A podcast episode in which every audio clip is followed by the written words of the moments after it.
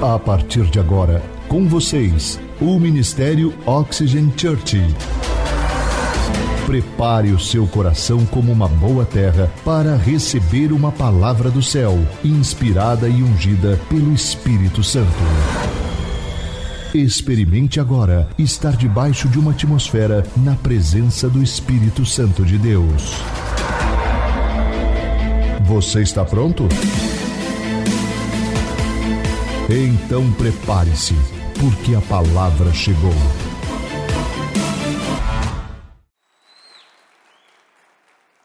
Hoje eu quero falar com você sobre um assunto que todos nós já passamos por isso. Quem aqui lembra da época da escola, do ginásio? Hã? Lembra lá? Eu mesmo estudei numa escola em Barretos e por muitos, muitos anos eu corri por, pelos corredores daquela escola, passei muito tempo ali naquela escola, me dedicando aos estudos, brincando, né? E nós tínhamos, quem aqui lembra dos três amigos mais chegados seu? Lembra dos três amigos? Sabe aqueles amigos que você trocava lapiseira, ou empresta lapiseira aí, acabou o grafite, ou empresta borracha, ou não sei o que, não é? E aí compartilhava o momento do lanche, não é? Esse é um, aquele, um momento que chegava, às vezes, o momento do sinal, quando tocava aquela sirene, você saía correndo, e vamos brincar, e pulava, e dançava, e voltava, como para a sala de aula? Suado, com aquele cheiro agradável. Era muito divertido, não é verdade? Mas todos nós tivemos um momento em toda essa história que eu estou contando para vocês, que nos causava uma certa tensão, um nervosismo, um medo, até muitos de nós inclui vergonhas, vergonha, lágrimas e humilhação.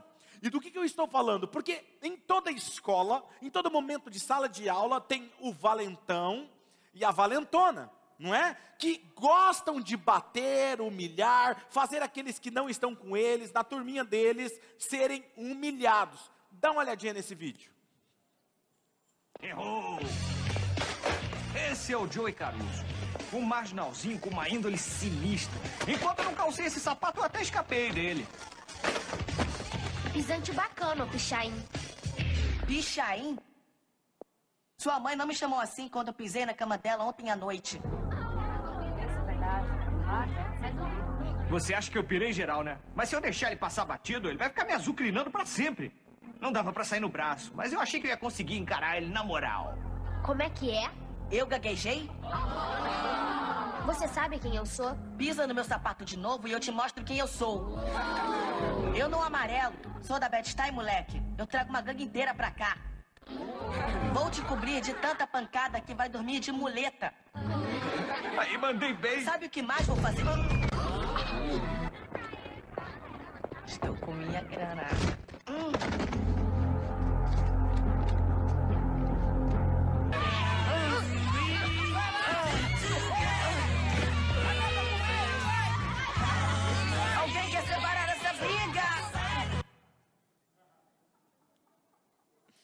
Tem muitos aqui que estão se lembrando da época. Quem aqui lembra do nome desse garoto valentão? E da garota valentona? Não é? Nós temos um nome. Você lembra quantas vezes você se sentiu com raiva? Você sentiu que você foi humilhado? Você sentiu vergonha? Você se sentiu impotente, sem forças para reagir? Você recebia apelidos? e você não gostava daquilo, e quanto mais você ficava com raiva, mais ele falava para a sala inteira. Talvez puxava o seu cabelo, talvez puxava a cadeira para fazer você cair com vergonha, te dava aquele empurrão no pátio na frente de todo mundo, ou talvez colava o chiclete no seu cabelo ou chiclete na sua cadeira para colar na sua roupa, ou alguns que era pior, colocava lactopurga na sua bebida, e o valentão chegava e falava assim: oh, você quer um pouquinho? Você ficava todo feliz, porque o valentão estava oferecendo uma bebida, você tomava e não saía do banheiro nunca mais. Ou quando não, você saía e voltava para casa com o olho roxo, o braço tudo dolorido, ralado o joelho, porque você se envolveu numa briga e alguém te bateu. Sabe?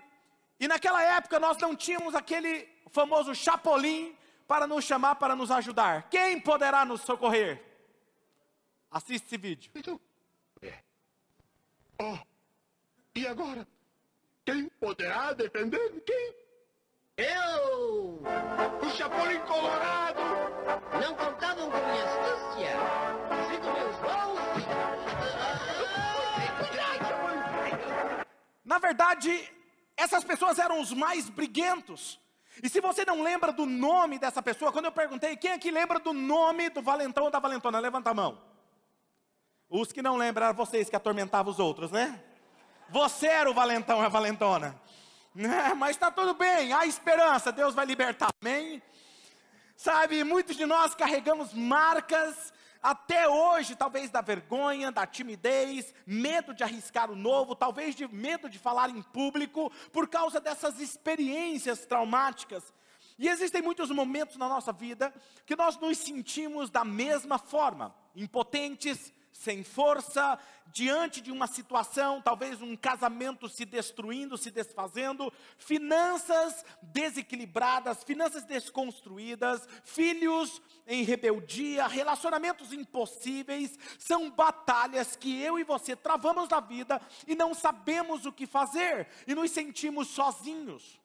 E Muitos baixam a guarda nesse momento e se dão por vencido. Cedem ao vício, cedem aos relacionamentos extraconjugais, remédios para que de alguma forma apaziguem ou apaguem a dor da alma, da angústia, da mente perdida, o vazio no peito, e muitas vezes nos perguntamos: quem poderá nos defender? E é o que eu quero mostrar hoje para você: que quando você estiver assim, se sentir desfalecido, sem nenhuma força, sem esperança, você pode contar com a ajuda do alto, você pode contar com a ajuda e o socorro bem presente quando você estiver passando pelo vale da sombra da morte. E aqui hoje eu estou vindo como mensageiro do céu para a sua vida e trazendo uma resposta que é muitos de vocês estão em busca há vários dias. Ok? Por isso que o título da mensagem de hoje é Sua Presença e as minhas batalhas. Diga comigo, sua presença, bem forte, e as minhas batalhas. Muito provavelmente, enquanto eu estiver ministrando essa palavra, muitos de vocês vão se empolgar, uns vão se levantar dessa cadeira, porque Deus está trazendo uma resposta para você, e até o final você vai ser impactado com essa palavra, amém? Abra o aplicativo do seu celular ou a Bíblia, na versão que você mais gosta, no livro de Salmo de número 121, versículo de número 1 ao 8. Salmo de número 121, do 1 ao 8, diz assim: Levanto os meus olhos para os montes e pergunto: De onde me vem o socorro? O meu socorro vem do Senhor, que fez os céus e a terra. Ele não permitirá que você tropece. O seu protetor se manterá em alerta. Sim, o protetor de Israel não dormirá. Ele está sempre em alerta. O Senhor é o seu protetor, como sombra que o protege. Ele está à sua direita. De dia o sol não ferirá, nem a lua de noite. O Senhor o protegerá de todo o mal, protegerá a sua vida. O Senhor protegerá a sua saída e a sua chegada, desde agora para todo sempre. Quem recebe essa palavra? Perceba uma coisa que o salmista Davi, eu já falei isso para vocês, o quanto ele amava a presença de Deus e o quanto ele o conhecia. Ele não era perfeito e Davi estava longe de ser perfeito, mas ele tinha algo que nós precisamos aprender com ele. Ele amava a presença de Deus. E nesse salmo ele faz uma declaração em meio a uma batalha pessoal. Alguns historiadores do Antigo Testamento dizem que ele fez essa declaração quando ele estava em um dos vales e estava cercado por um exército inimigo nas colinas e nos montes. Por isso que ele diz: Elevo meus olhos para os montes, de onde me virá o socorro? E ele faz uma declaração: O meu socorro vem de onde? Do Senhor, diga, do Senhor. Então existe algo na presença de Deus que todo ser humano, se soubessem, se entendesse isso, jamais andariam ansiosos por coisa alguma ou preocupado mais com mais nada além de confiar plenamente no seu Pai que fez os céus e a terra. E é sobre isso que eu quero compartilhar com você o que eu tenho aprendido nesse tempo, nessa caminhada com a presença de Deus, andando com Ele. E a primeira coisa que eu quero dizer para vocês é que a presença de Deus transforma batalhas em promoção. Diga comigo assim: a presença de Deus, diga bem forte, a presença de Deus transformam batalhas em promoção. Uou! Romanos capítulo 8, versículo 28 diz assim: Sabemos que Deus age em algumas coisas. Deus age em todas as coisas para o quê? Eu estou pregando para uma igreja viva aqui hoje, ok?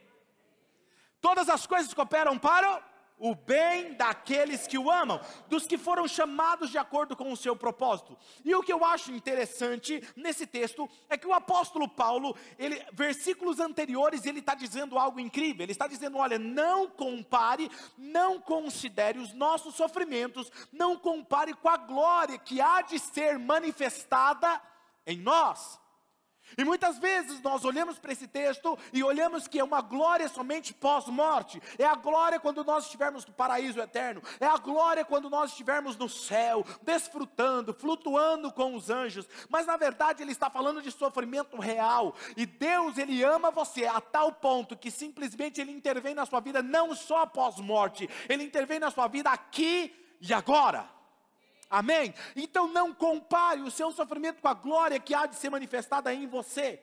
E Paulo sabia muito bem o que era passar pelo processo, ok? Nada agradável, mas o seu olhar era capaz de ressignificar cada dor, cada batalha para ele era um troféu. Ele disse: Eu sei o que é ter abundância, eu sei o que é ter escassez, eu sei passar por sofrimento. Ou seja, Paulo tinha uma habilidade de ressignificar cada circunstância, e é uma coisa que eu e você precisamos aprender: que todas as batalhas da nossa vida, quando você tem a presença de Deus, ela transforma aquela batalha em algo glorioso sobre a sua vida, ela transforma aquilo em uma promoção. E isso me faz lembrar de uma história de um homem chamado, de um jovem chamado Daniel. Daniel, ele era um jovem que procurava agradar a Deus e a sua conduta. E como você já sabe, quem busca agradar a Deus se destaca dos demais. Nós falamos isso aqui a semana passada.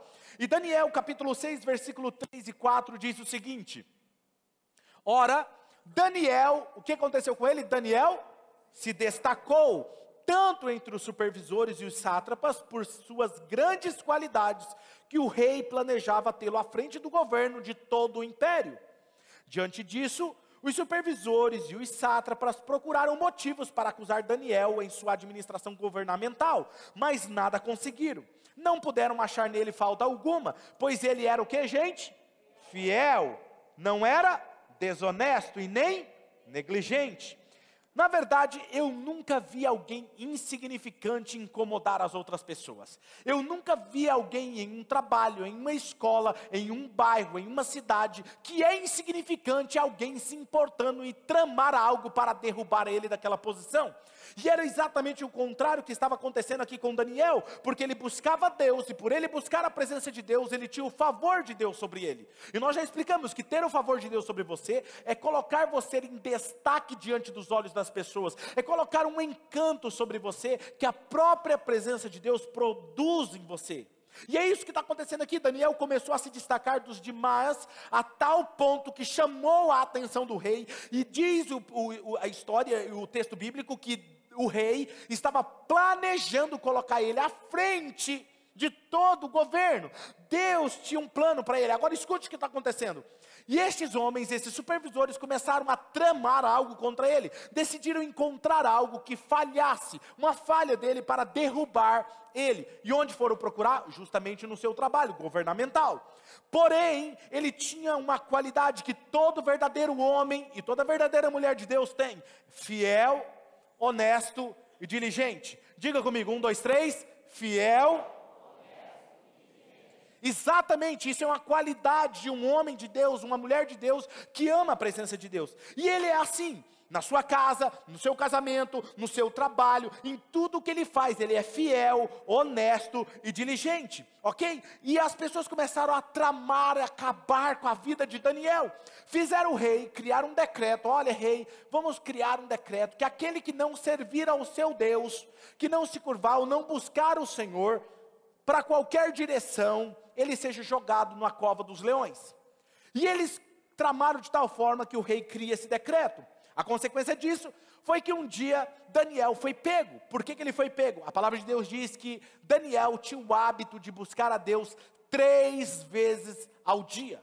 E eles não tendo como encontrar uma falha no trabalho dele, procuraram na vida espiritual dele. Escute o que o inimigo faz com você. Se ele não consegue te derrubar de um jeito, ele vai tentar te derrubar na sua vida espiritual.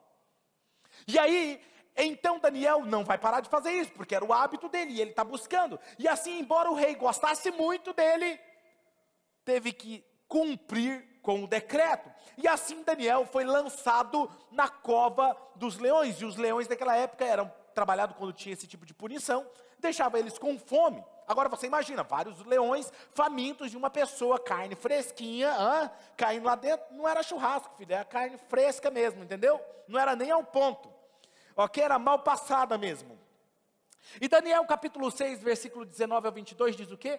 Logo ao alvorecer, o rei se levantou e correu para a cova dos leões. Quando ia se aproximando da cova, chamou, clamou Daniel em voz alta, revelando aflição. E eu imagino ele chorando, preocupado, porque ele amava Daniel, mas ele tinha que cumprir o seu decreto.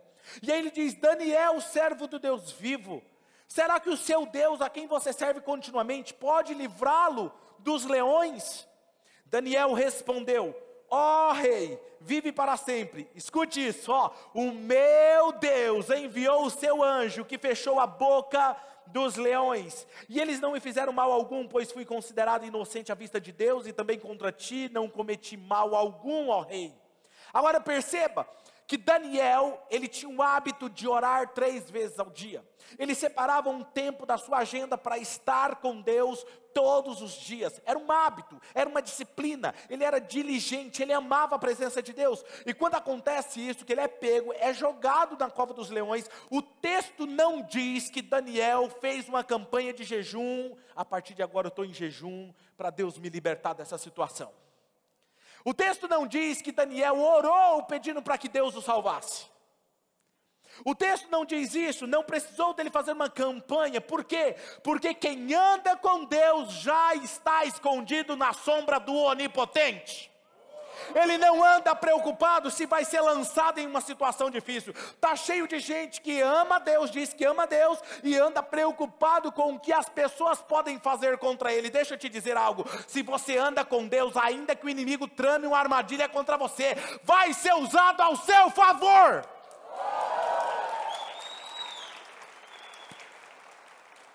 Relacionamento diário com Deus reverte situações complicadas. Daniel capítulo 6, versículo 10. Quando Daniel soube que o decreto tinha sido publicado, ele fez o quê? Foi para casa, para o seu quarto, no andar de cima, num lugar secreto, cujas janelas davam para Jerusalém, e ali fez o que o quê? Costumava fazer. Três vezes por dia ele se ajoelhava, orava, agradecendo ao seu Deus, agradecendo a Deus, não era pedindo algo. Tem alguém aqui me ouvindo hoje? Daniel tinha um relacionamento com Deus diariamente, ele cultivava isso todos os dias.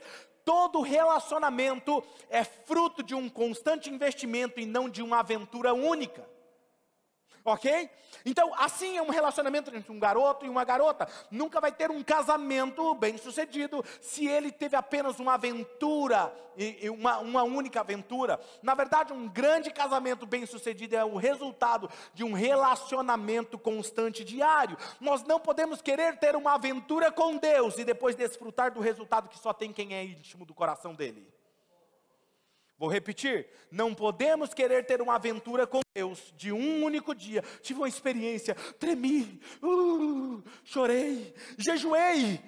Um dia, dois dias, três dias. E aí querer ter o resultado de quem, quem tem, só aqueles que são íntimos do coração de Deus. Porém, quem é íntimo é como um casal apaixonado, eles se falam entre olhares.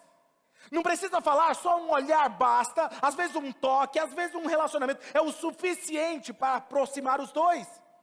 E Daniel hoje, ele é conhecido pela batalha que foi vencida. Nós temos vários quadros, você já deve ter falado, ouvido alguém contando a história de Daniel, ou talvez viu um quadro de Daniel na cova dos leões, e talvez quando eu falei de Daniel, você lembrou do Daniel na cova dos leões. Por quê? Porque você será lembrado por aquilo que foi uma armadilha para destruir a sua vida.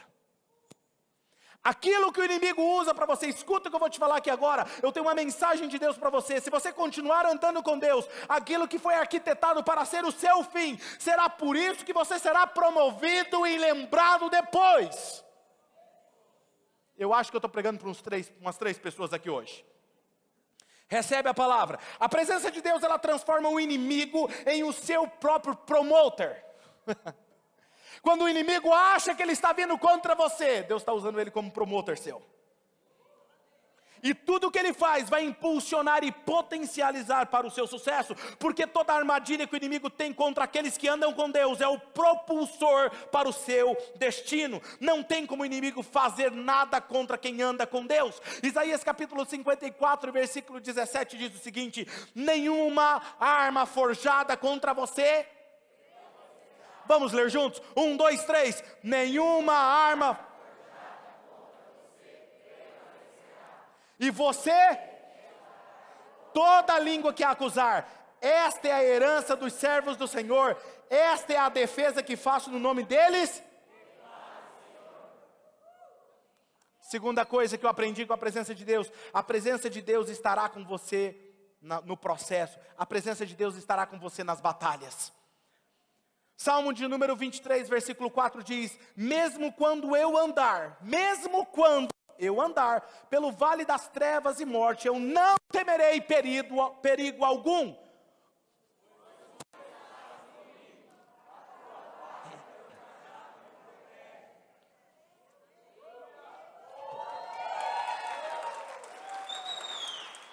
Tu estarás comigo.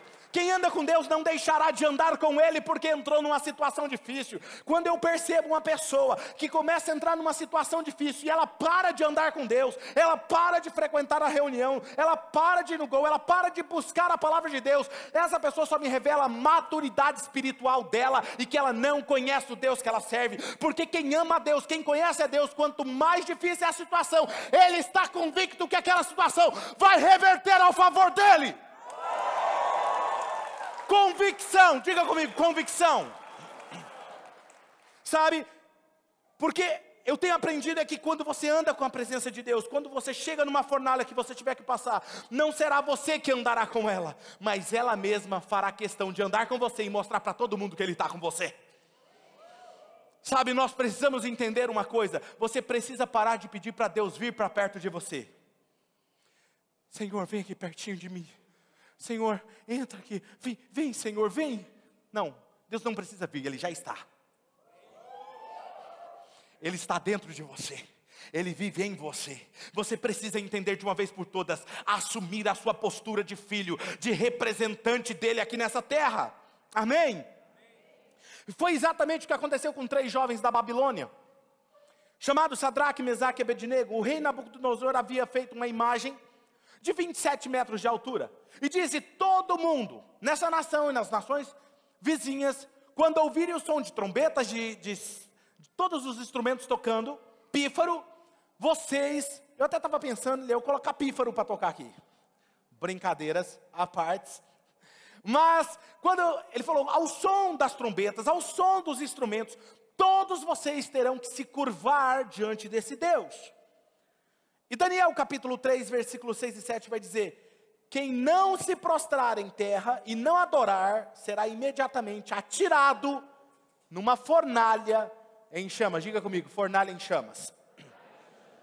Agora, o que estes jovens tinham que eles não se curvaram, que não cederam à pressão da cultura, nem das pessoas? A Bíblia fala que ao som das trombetas, das trombetas dos pífaros, todas as pessoas, grandes governos, todos, até o menor, se prostravam, porém eles não se curvaram. Daniel 3, versículo 16 ao 18 diz: Sadraque, Mesaque e Abednego responderam ao rei: Ó oh, Nabucodonosor, não precisamos, não precisamos porque se nós formos atirados na fornalha em chamas, o Deus a quem nós prestamos culto pode nos livrar. E ele nos livrará da sua mão, ó rei. Mas Se ele não nos livrar, saiba, ó rei, que não prestaremos culto aos teus deuses, nem adoraremos a imagem de ouro que você mandaste erguer. Ou seja, Deus pode nos livrar, e se ele não livrar, eu também não vou me curvar. O que que esses jovens tinham? Diga comigo, convicção. Diga bem forte, convicção. E isso me chamou a atenção, pois nós estamos falando de um relacionamento profundo entre você e a presença de Deus. Eu li recentemente uma pesquisa sobre relacionamento de um, de um pesquisador, de um professor de psicologia chamado Paul, da Universidade de Califórnia, e um dos coordenadores de pesquisa da BBC News Mundo. E uma das principais conclusões que esse professor chegou dessa pesquisa é que as características individuais de uma pessoa não são tão decisivas quando se trata de prever o sucesso de um relacionamento. Mais importantes são os julgamentos que se faz sobre ele. Na verdade, não há nada mais importante para o sucesso de um relacionamento do que a convicção, diga comigo, convicção. Do que a convicção sobre o comprometimento do outro. Um outro indicador importante é o nível de intimidade entre essas duas pessoas, segundo a palavra desse Paul.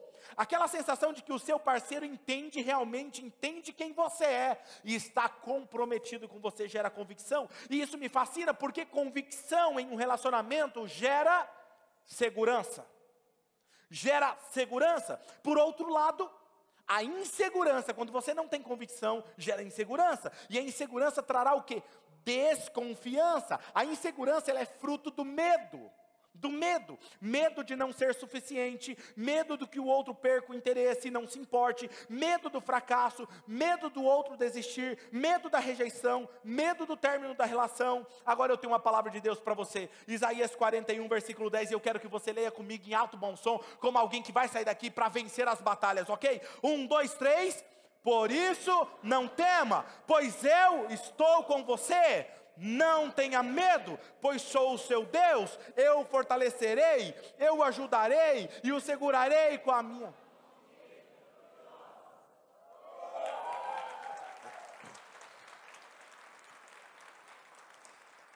Deus está garantindo para você. E o que esses jovens tinham era convicção. Eles tinham uma profunda convicção do relacionamento que eles tinham com Deus. E isso fez eles se posicionarem. Convicção faz você se posicionar. Jovem, mulher, homem, velho, criança, que não tem convicção, não se posiciona. Quem não se posiciona é levado pela opinião dos outros.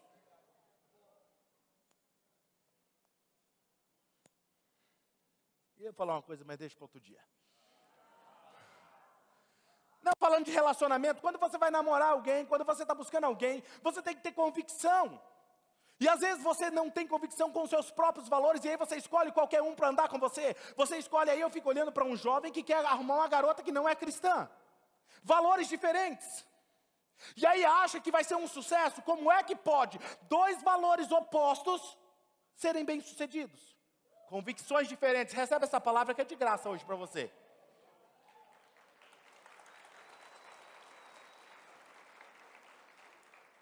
Baseada em sua convicção, eles sabiam do comprometimento da parte de Deus. Qual era o comprometimento, pastor? Olha o texto, vamos ler esse texto, gente, mas vamos ler com entusiasmo. Olha só essa outra promessa. Isaías 43, versículo 2. Quem está pronto para ler comigo com toda a força? Vamos lá? Um, dois, três.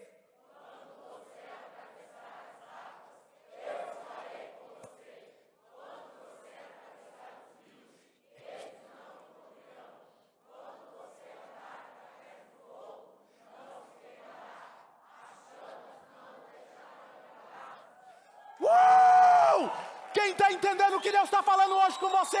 Há uma promessa sobre a sua vida. Há uma promessa. Você precisa estar convicto disso. Eu posso falhar, mas ele não. Baseado nessa convicção, e não no que eles estavam vendo e nem nos seus sentimentos.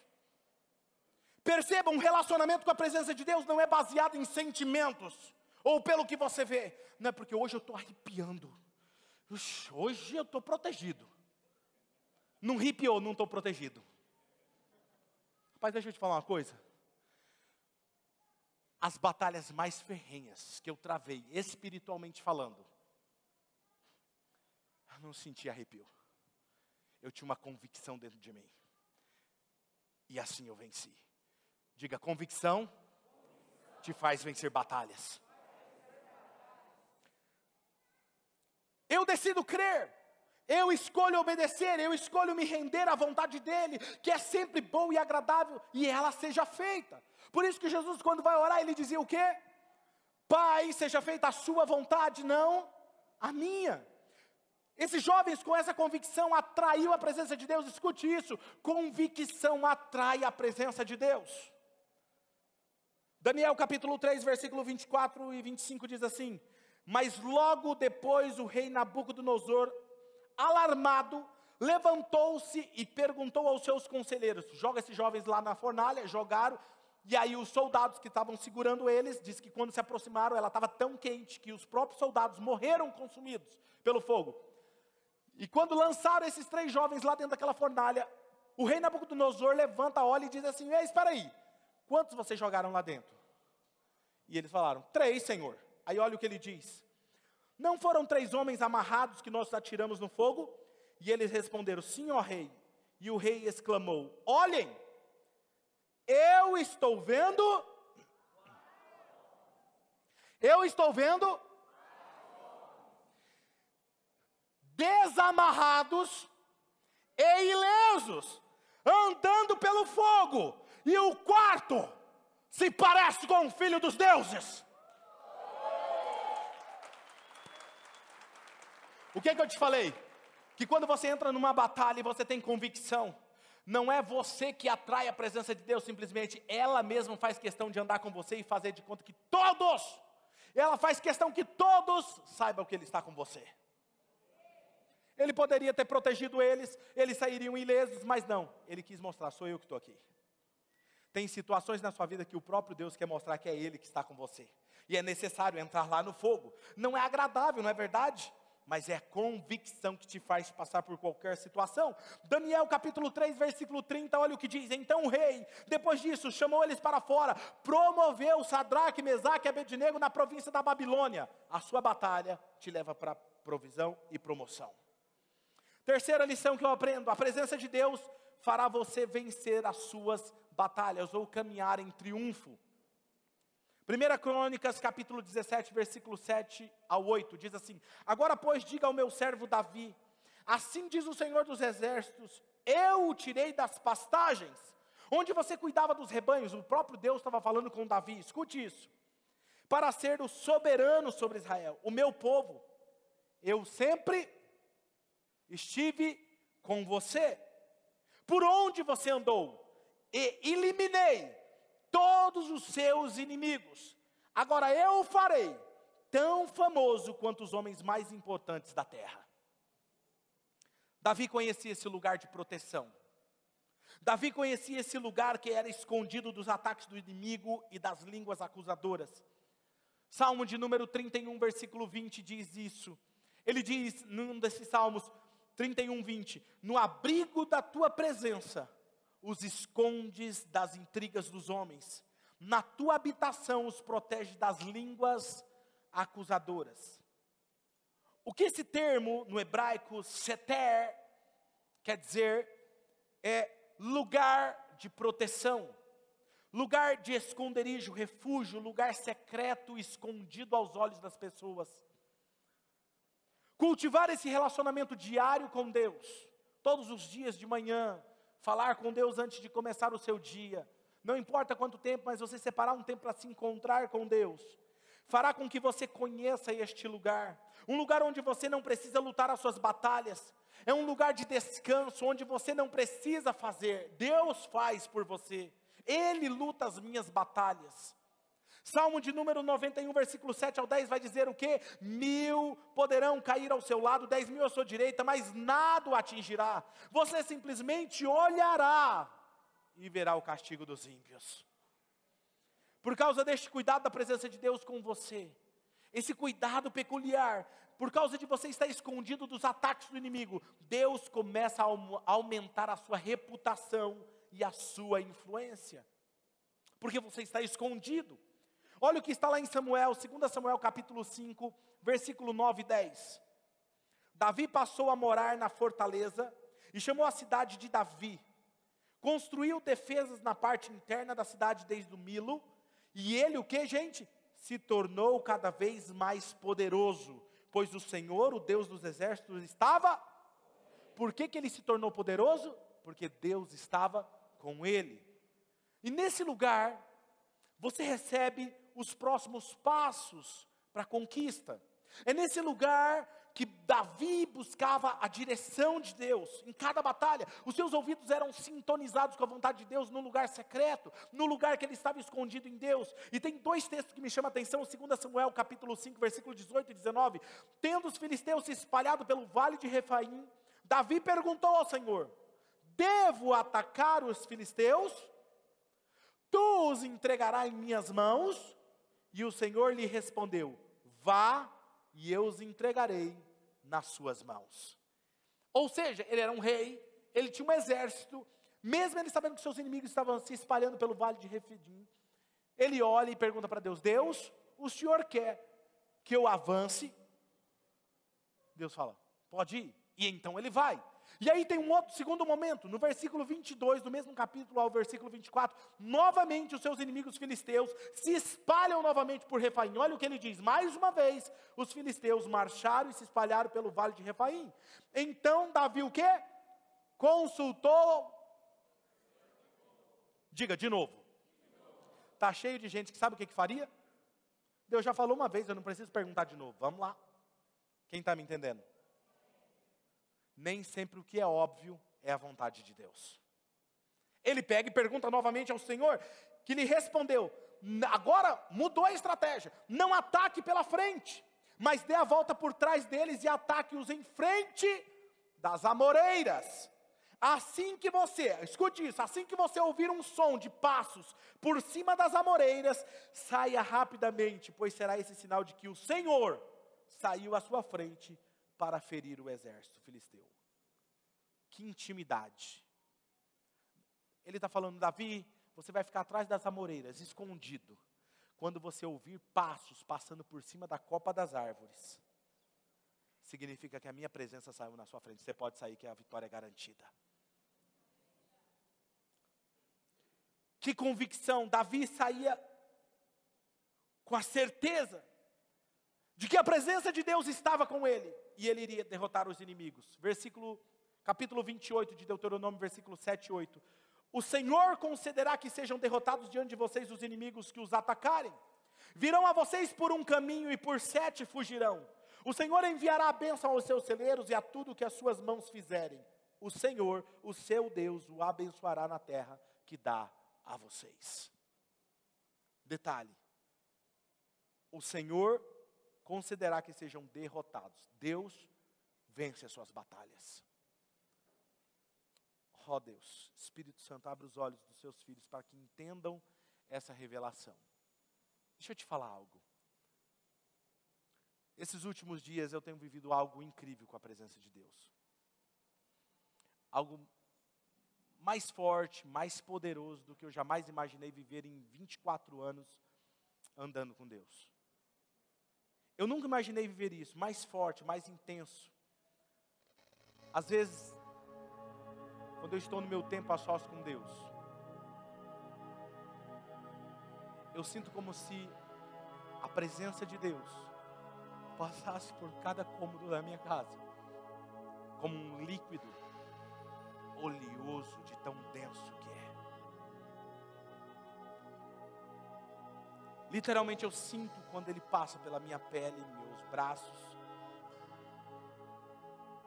Às vezes é como um véu que me acompanha. Eu sinto quando passa, eu ando e eu sinto. E às vezes eu não falo, porque parece que eu estou querendo trazer a atenção para mim. Alguns domingos atrás, uma membro da nossa igreja, não sei se ela está aqui ou ela vem numa outra reunião, ela me procurou ao final do culto e ela me disse: Pastor, eu preciso falar com você. Quando você terminou a sua ministração que o Senhor passou, parecia que um véu te acompanhava. Ela não sabia que eu sentia isso. Como ela poderia saber? Outra, pastor, estava acontecendo a ministração e de repente eu senti um sopro de um vento. E eu olhei para a pessoa e a pessoa falou assim: Você sentiu o vento que eu senti? A presença de Deus se manifestando de forma palpável. Curas têm acontecido nesse ambiente. Recentemente, essa semana, recebi um áudio de uma mulher que foi curada de um câncer, de um tumor no seio. Estava marcada a cirurgia essa semana para tirar. Ela foi fazer os exames da anestesia. Chegou lá, não tinha mais nada. E o médico, não, não, não, não, não, tem alguma coisa, vamos fazer aqui todos os exames. E olhou, não tem nada. Falou, médico, o senhor não está entendendo. Eu fui curada. Eu não sei se ela veio nessa reunião, ela vem na próxima, mas está aqui para a glória de Deus. Deixa eu te falar algo, eu tenho me sentido guardado, protegido, escondido, e ao mesmo tempo eu sinto que Ele está preparando uma plataforma de propulsão para esse ministério. Eu fui ministrar uma vez numa igreja, estava falando sobre o Espírito Santo, e tinha um obreiro, daqueles bem tradicionais, sentado me ouvindo. Acabou a reunião, ele veio chorando e me disse: Pastor, me perdoa. Eu falei: Perdoar? Nem te conheço, né? Como assim te perdoar?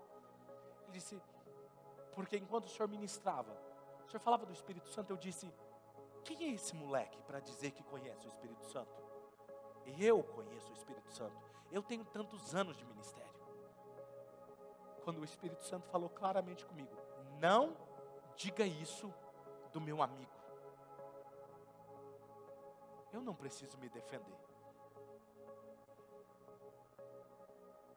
Ele está aqui nesse exato momento.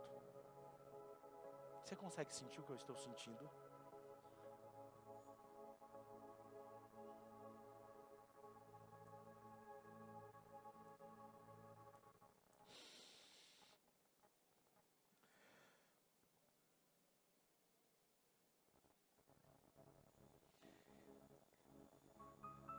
Posso te dizer que estamos sentados, às vezes eu estou aqui, como essa semana eu estava conversando com o pastor Sidney eh, pelos corredores e ali fora, e o pastor Sidney por diversos momentos se arrepiava. Ele vem como uma onda e sopra sobre nós. Eu posso dizer que tenho vivido coisas incríveis com Ele nesses últimos dias. Eu posso dizer com toda a força do meu ser que eu estou enamorado dEle. É mais forte do que eu. E eu, sinceramente, eu não sei o que irá acontecer. Mas eu sinto em meu espírito que é algo muito grandioso. Essa madrugada, enquanto eu estava com ele, ele me disse: fazem cinco anos que tem a oxigênio. E as pessoas me perguntavam, pastor, por que o senhor não prega sobre o Espírito Santo? E eu falava, eu não sei, ele manda eu pregar essa série, eu estou pregando, eu estou apenas obedecendo. E durante cinco anos eu obedeci cada palavra, cada série. Aí hoje ele me disse, ele falou, durante esses cinco anos, você estava escondido atrás da amoreira. Como eu falei para Davi, eu falei para você, fique escondido. E quando você escutar os meus passos, avance. Porque eu vou te dar vitória. E eu escutei como essa madrugada os passos dele. Nos dando uma direção. Prepare-se. É hora de avançar, igreja. Vocês estão prontos? Estamos prontos. Segunda Crônicas, capítulo 20, versículo 17. Vocês não precisarão lutar nessa batalha. Tomem apenas as suas posições. Permaneçam firmes. E vejam o livramento que o Senhor dará a você, Judá, Jerusalém. Não tenham medo. Não desanimem, apenas saiam para enfrentá-los amanhã, porque o Senhor estará com vocês.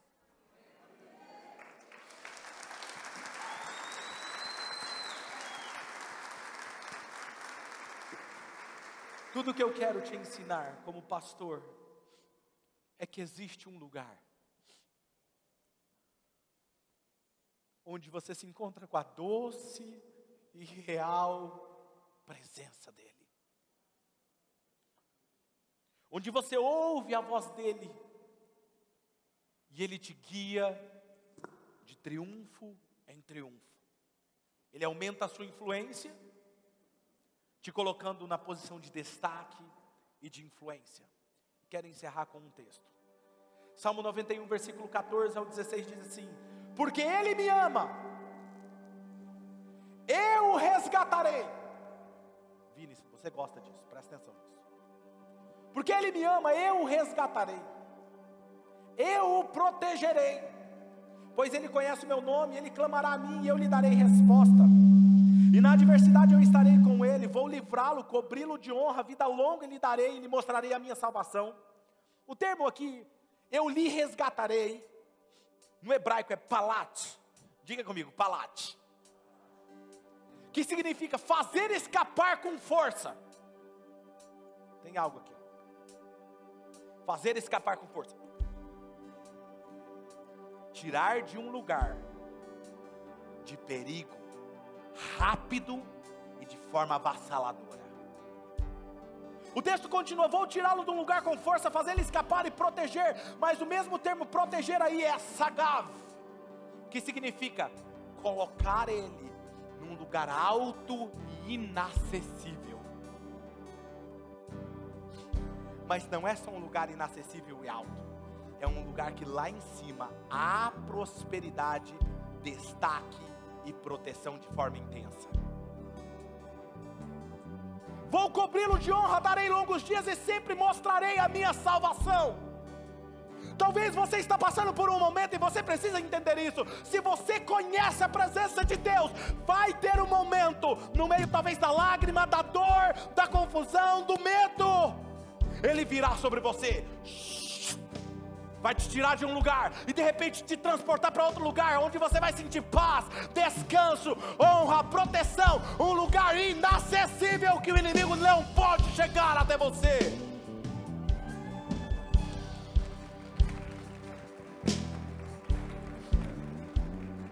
E o que me chama a atenção na vida daqueles que andam com a presença de Deus é que o inimigo jamais pode tentar contra eles, porque tentar vai promover eles.